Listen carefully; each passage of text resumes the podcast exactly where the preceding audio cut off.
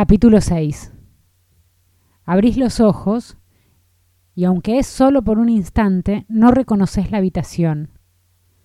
Estás en tu cama, ¿dónde vas a estar? Serán las pastillas nuevas o algo de lo que soñaste te habrá dejado boleada. La luz que entra es mezquina. Mirás el reloj de la mesita de Horacio, siete menos cuarto. No te acordás qué hiciste antes de acostarte. Del lado vacío de la cama está la revista de palabras cruzadas. Pero se ve que llegaste a sacarte los anteojos antes de quedarte dormida. Siete menos cuarto. ¿Y qué vas a hacer? Pensás que es tarde para merienda y temprano para cenar, que se te hizo larga la siesta y que será por eso que tenés hambre. El paladar te pide más una sopa de verduras, fideos y queso rallado que un café con leche. Horacio odiaba las sopas. Eran comida de enfermo, te decía, y se quejaba del olor hospital. Si no había carne en el plato, para él no era comida. Prendés la luz de la cocina. Crees que no vale la pena abrir los postigos. Mucho esfuerzo. Ya se estará poniendo el sol. No tiene sentido. En la heladera encontrás una bandeja de verduras. Echás la mitad en una ollita con agua y buscas los platos. No llegás a agarrar dos, pero estás a punto. Concéntrate. Uno solo, para vos. Los jilgueros pían. ¿Qué les pasa? ¿Por qué pían a esta hora? Pones un individual, tu plato, la cuchara y una servilleta de tela. Si comieras directo de la ollita, parada en la cocina, nadie se daría cuenta. Incluso podrías llevarte la comida a la cama y dejar los trastos sucios en la mesa de luz pero no. Cumplís con el ritual y pones la mesa para vos sola. Pinchás un pedacito de zanahoria y como está blanda le tirás un puñado de fideos. Tenés suerte de que esté tan caliente. Así se te demora algo. Horacio te peleaba mientras comían. No tiene sal, otra vez lo mismo, está más seco que palo de escoba.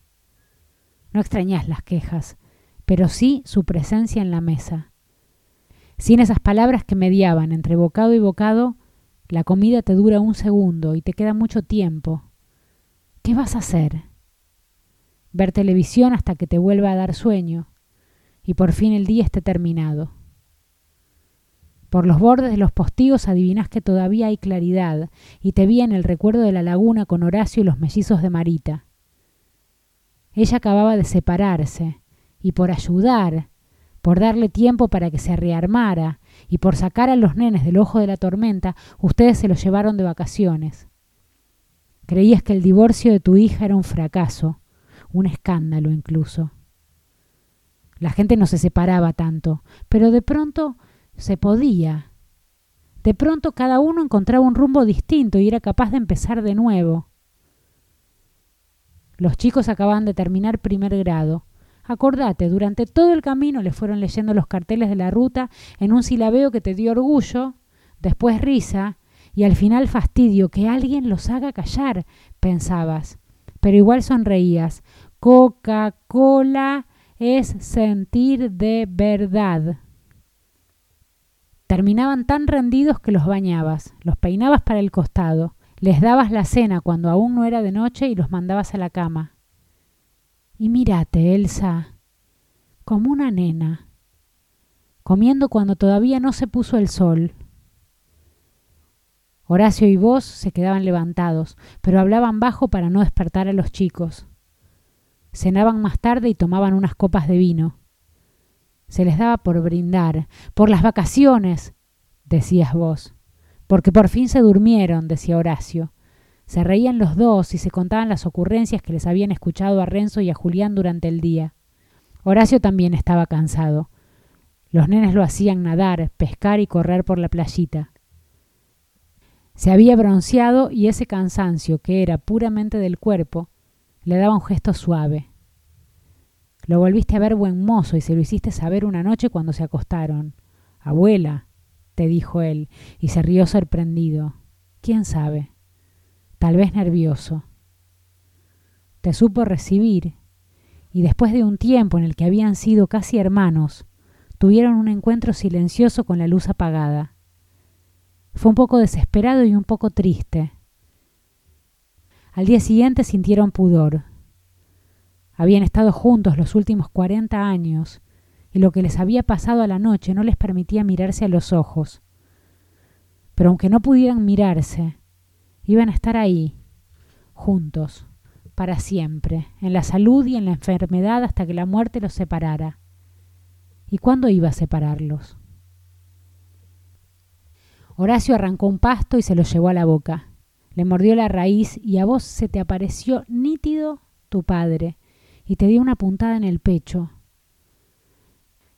Es que tu padre siempre mordía algún tallo y te había enseñado que cada uno tenía un gusto distinto, dulce, ácido, amargo, picante. Manoteaste uno y lo mordiste. Te tocó dulce y te pareció una ironía. Recordabas a tu padre, que había muerto tan joven, y lo mirabas a Horacio. Él jugó con los chicos todo el día, y vos te quedaste en una reposera con la garganta hecha un nudo. Si alguien te hubiera preguntado qué te pasaba, te habrías largado a llorar sin poder decir palabra. O le habrías echado la culpa a esa luz del atardecer que se escurría por el oeste. Odiabas estar al aire libre cuando se hacía de noche y más todavía si estaban en la ruta. Tratabas de dormirte para no presenciar la pérdida de la visión a medida que avanzaban. Fantaseabas que lo de afuera había desaparecido, que una nada densa los envolvía, que solo existían Horacio y vos, y que estaban obligados a disputarse el poco aire que quedaba en la cabina del auto. Después de esas vacaciones, cada tanto te animabas y lo buscabas a tientas. Él, si podía, te montaba y si no, se hacían los dormidos, y sea como fuera, al día siguiente fingían que nada había pasado. Lavas los platos, la ollita, los cubiertos, y vas poniendo todo en el escurridor. En eso escuchas un ruido en la puerta. ¿Escuchaste bien? Sí, escuchaste bien. Es el diario que asoma doblado por la endija de las cartas. El diario. Justo el diario. Ya no lo querés, eso era cosa de Horacio. A vos con el de los domingos te alcanza para toda la semana. El de hoy se va a sumar al de ayer y al de mañana, y uno arriba del otro van a crecer en pilas sin que nadie los abra. Te agobian los diarios. Pero no te distraigas. Pensá, ¿por qué te lo traen a esta hora? Abrí los postigos, ¿ves? La luz del día se despliega obscena te da un mareo, una náusea.